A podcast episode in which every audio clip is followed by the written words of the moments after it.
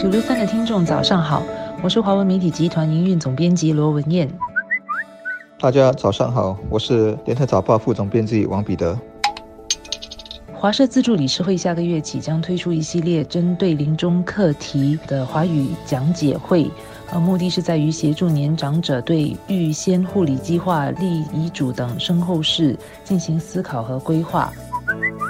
不过，首先得理清几个概念，包括这个预先护理计划。我想很多人不太清楚是什么东西。一些人可能觉得，诶，不是有预先医疗指示了吗？那两者有什么不同呢？相关的还有持久授权书，是 Lasting Power of Attorney，这也同样让一些人混淆啊。说回那个预先医疗指示，跟这个持久授权书一样，也是法律文件，就是说可以在健康时预先决定。未来某一天，在你啊躺在病床上奄奄一息啦，没有知觉啦，甚至脑死的时候，那么自动启动这个预先医疗指示，授权医生拿掉各种生命啊维持装置。通俗的讲，就是拔管。这是一种自我了断啊，避免在离开人世之前拉长整个痛苦的过程，或者多花了家人的钱。当然，这些程序都要医生证明啊，而且是要三个医生诊断说病情已经无法医治啊，或者康复了。至于预先护理计划，那就跟预先医疗指示有稍微不太一样的地方。首先，它不是一个法律文件，它是得你跟自己的家人一起做，当然还包括可能医院的协调员啊，你的护理团队啦，大家一起来讨论，看自己如果病情很重的时候，特别是失去表达能力的时候，自己有什么治疗方案的啊选择，自己想要做怎么样的一个决定，怎么样的治疗意愿，而这些谈话、这些决定是记录下来。所以预先护理计划显然的可以减少家人日后为你做决定的那种彷徨啊、不知所措啦，或者是子女们因为看法不同而可能起的一些争执啊。所以就这点来说，它和指示自己不要靠机器延续生命的那个预先医疗指示的好处啊有点相似。总的来说，就是预先交代好啊，让家人知道怎么做，不必背负那种很多的精神的负担或者是一些道德上的压力。在华人的为主的社会里，尤其是华族的年长者，嗯，向来对于生老病死等相关的课题，一般上都有所避讳。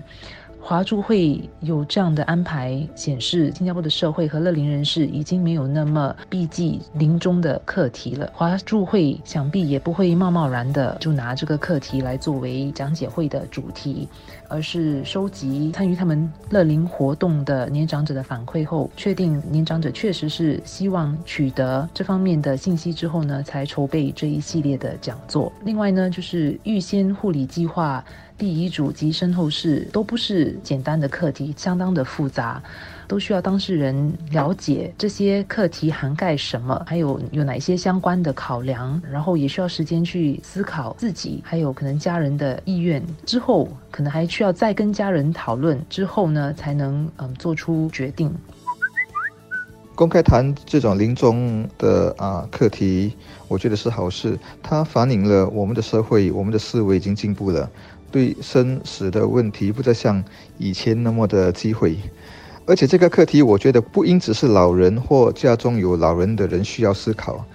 年轻人本身也应该有这些预先的指示。我看到报道说，华住会要讲解的主要是遗嘱和预先护理计划。我觉得，因为这些概念太多概念，哪都混淆在一起了。应该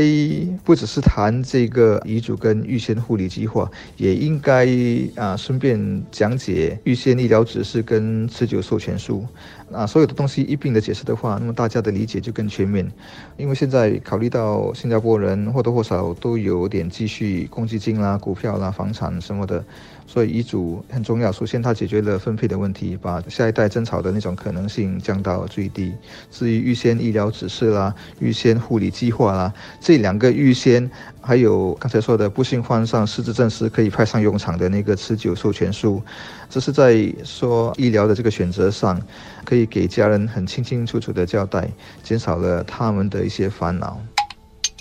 不要说年长者，可能他们自己的家人也不一定懂得这么多。我相信这也是一般家庭里面儿女家人很难跟长辈启齿讨论的一些课题。嗯，但是这些问题如果没有事先做好准备的话，可能会留下很多的麻烦呢。所以我觉得华助会主办这一系列的讲座，无论是对年长者本身，或者是他们的家人，都是很有帮助的。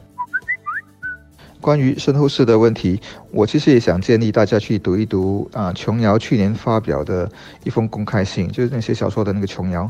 他的公开信也是家书，是写给他的儿子跟儿媳的，